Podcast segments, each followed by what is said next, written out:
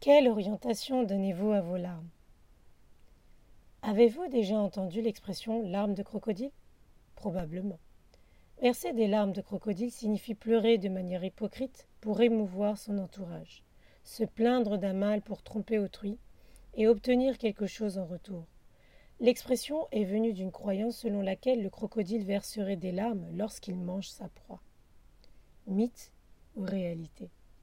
Des chercheurs ont établi que les glandes lacrymales de certains crocodiles présentent les mêmes circuits neuromoteurs que leurs glandes salivaires et gastriques. Ainsi, lors du repas, la salivation s'activerait en même temps que les larmes. Cela fait penser à ces scènes de cinéma où des criminels, en tuant leurs victimes, pleurent en même temps, comme pour regretter. Un peu bizarre le phénomène, car si l'on regrette vraiment son geste, on ne le continue pas. Malheureusement, ce n'est pas que dans le cinéma que vous voyez cette attitude. Dans notre rapport avec Dieu, nous faisons pareil.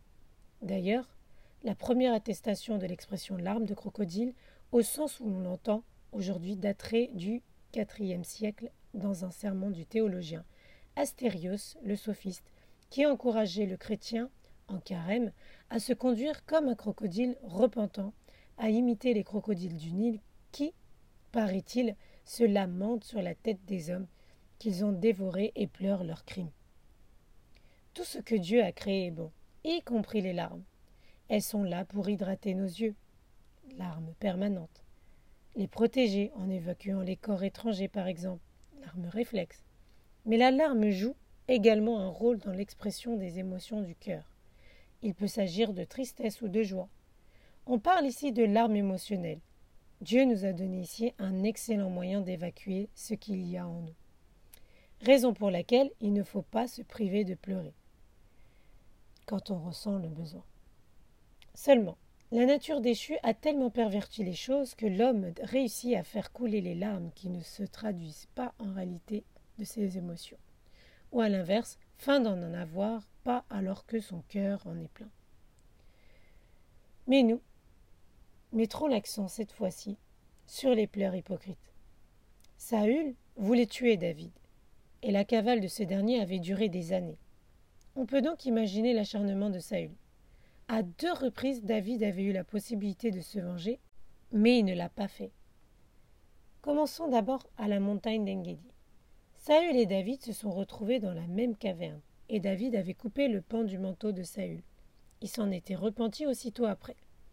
David interpella ensuite Saül en lui faisant remarquer qu'il avait eu la possibilité de se venger de lui, mais par crainte de Dieu, le seul juge, il ne l'avait pas fait.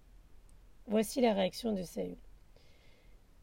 1 Samuel, chapitre 24, versets 17 à 19, il est dit Quand David eut fini de parler ainsi à Saül, celui-ci lui dit Est-ce bien toi qui me parles, mon fils David?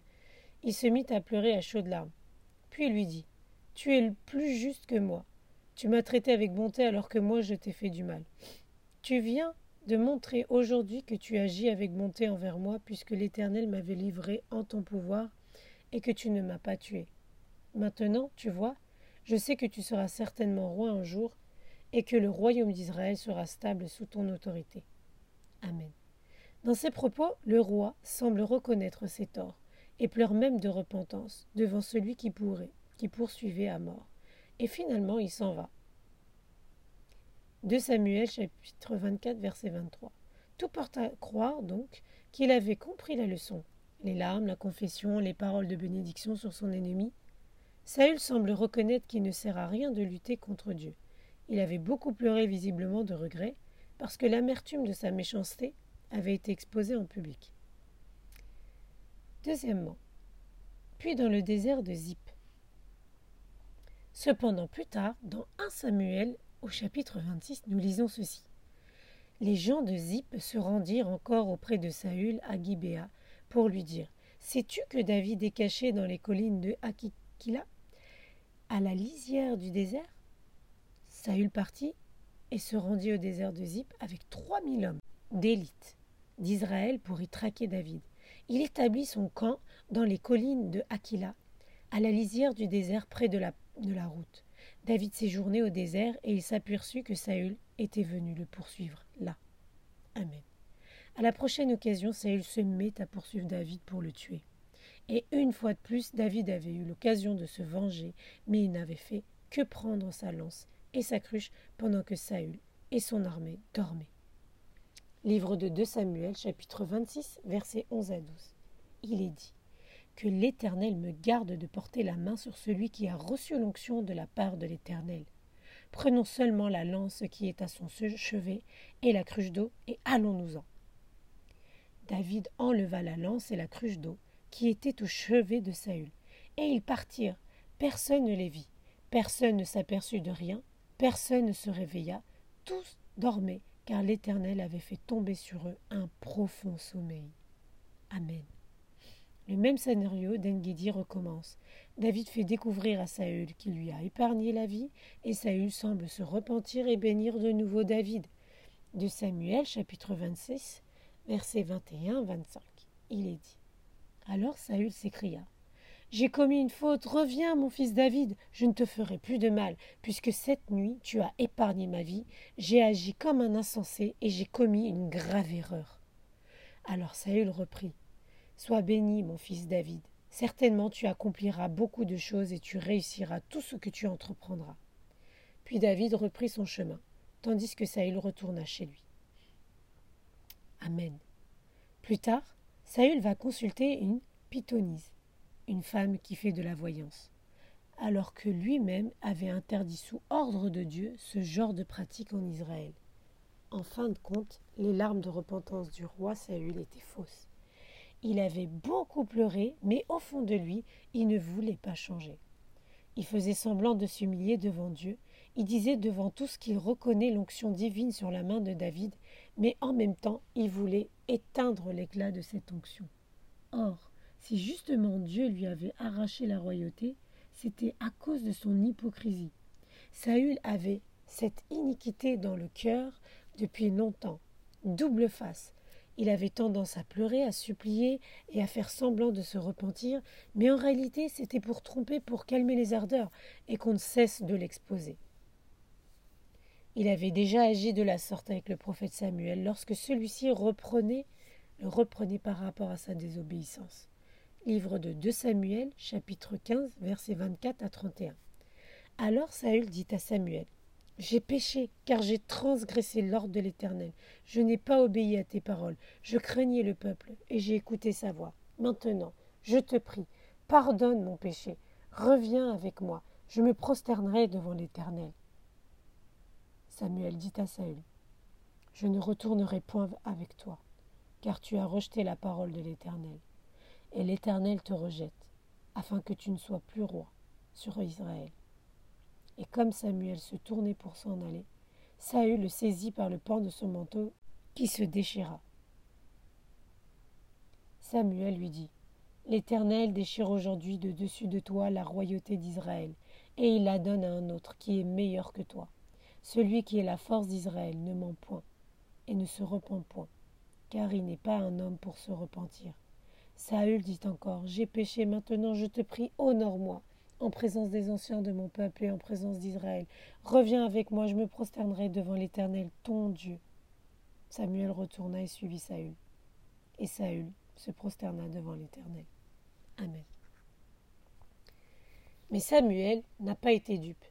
Il était bien conscient qu'il s'agissait des larmes de crocodile, et que Saül était capable de lui faire du mal malgré ses pleurs de repentance. Aussi, lorsque Dieu lui ordonna d'aller oindre David à la place de Saül, Samuel dit Comment irai-je? Saül l'apprendra, il me tuera. 1 Samuel chapitre 16 verset 2. Le prophète Samuel était donc bien conscient que Saül était faux en dépit de ses pleurs. Saül n'avait pas donné à ses larmes la bonne orientation, la sincère repentance lorsque Dieu nous reprend. Il ne fait aucun tort même si sa correction cause de la tristesse pour la simple raison que cette tristesse nous amène à ses pieds. Ainsi, les larmes de tristesse ne sont pas une fin en soi, mais plutôt le changement d'attitude qui s'ensuit, qui est la, la, véritable finalité. De cette manière, si le changement d'attitude fait défaut, les larmes auront été fausses.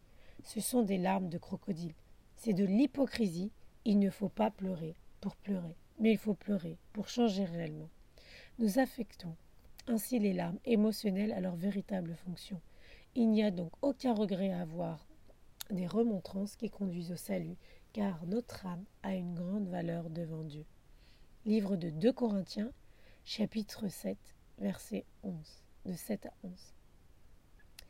Ce n'est pas seulement sa venue qui nous a réconfortés, mais aussi le réconfort qu'il avait reçu de nous. Il nous a fait part de votre ardent désir de me revoir, de votre profonde tristesse, de votre dévouement à mon égard.